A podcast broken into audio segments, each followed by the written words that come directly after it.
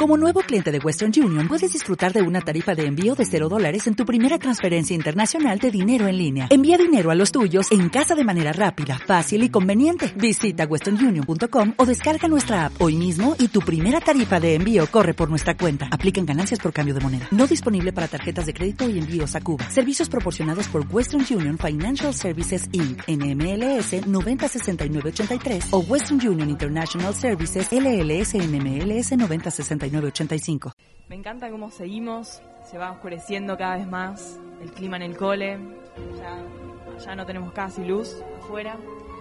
Y ahora sí le voy a dar el pie a Nikki, que trajo una columna preparada.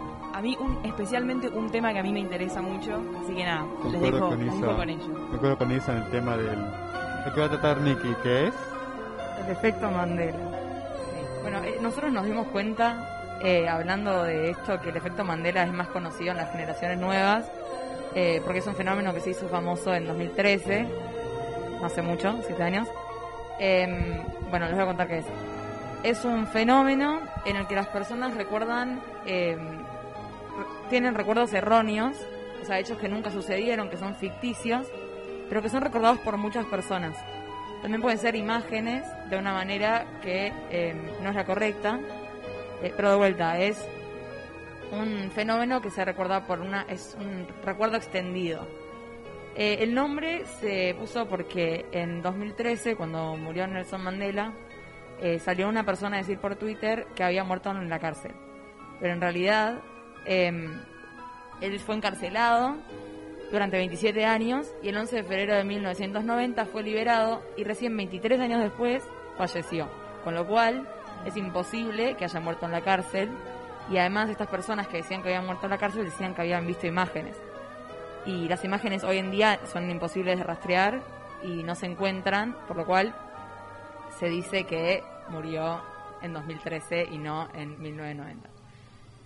Eh, hay otros casos, como eh, las personas que afirman que el golpe de Estado del 23F en España eh, lo vieron, pero en realidad es imposible porque lo único que se pudo mostrar de ese caso es eh, la radio, con lo cual se ve que la gente en ese momento, cuando lo escuchó por la radio, lo vivió tanto que después se lo, se lo imaginaron, les quedó la, la, imagen en la cabeza y eh, se confunden eh, las cosas que sucedieron, digamos. Para hablarle un poco más de cientificidad, como se diga la palabra, al efecto Mandela, traje dos teorías, una sociológica que es que la repetición de la misma imagen lleva a la construcción de la parte ciega. O sea, hay partes que nosotros no vemos porque no, no analizamos todas las imágenes que miramos todo el tiempo y mm, hay algo de una cosa que funciona siempre igual.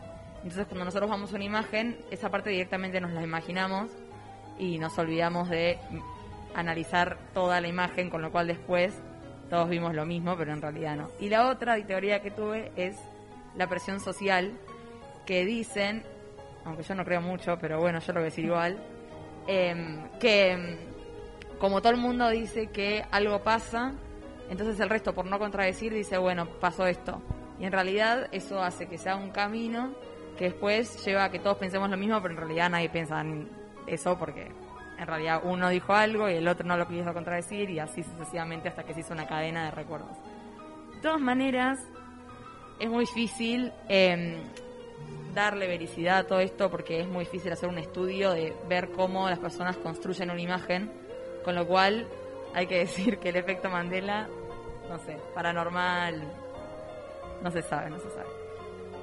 Quiero eh, saber un poco, perdón, Niki, la opinión de la gente de la mesa sobre el efecto Mandela. Y también un poco darle el palo a Esteban, que el tema surgió más que nada porque dijimos, che, efecto Mandela.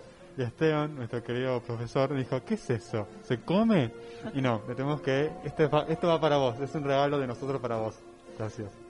Es tremendo esto que contaba Niki, ¿no? De que una gran parte de la población esté pensando lo mismo cuando en realidad es totalmente erróneo porque una cosa que se confunde, se confunda una persona, dos sobre un tema, pero que realmente esté la mitad del mundo pensando una cosa cuando en realidad no lo es, es tremendo. Yo creo que vivimos en mundos paralelos, muchos universos en los que pasan muchas cosas y nos empezamos a confundir qué es lo que vivimos. Si no, ¿cómo puede ser?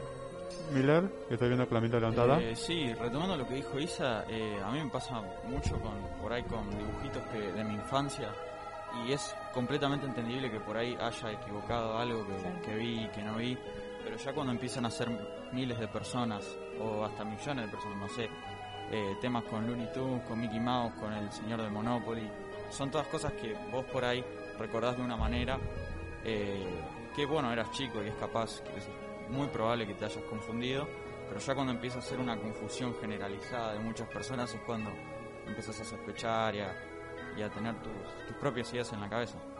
Mi teoría personal es que es un fallo en la Matrix, pero bueno, creo que soy el único que piensa en eso y que le gusta demasiado esa película.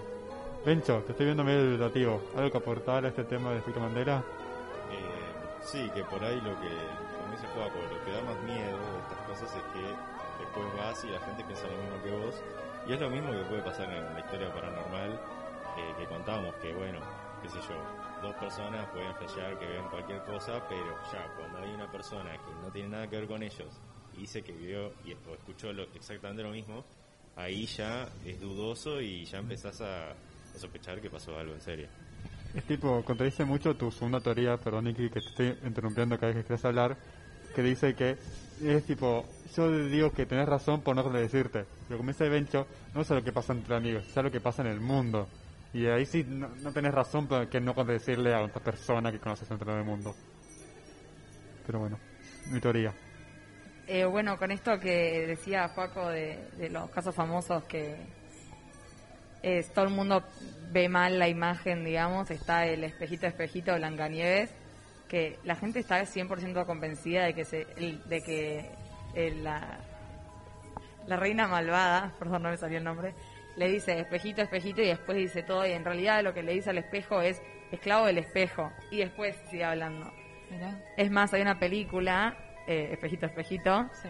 eh, que dicen que se sale de ahí, del, del efecto Mandela que se crea de Blancanieves.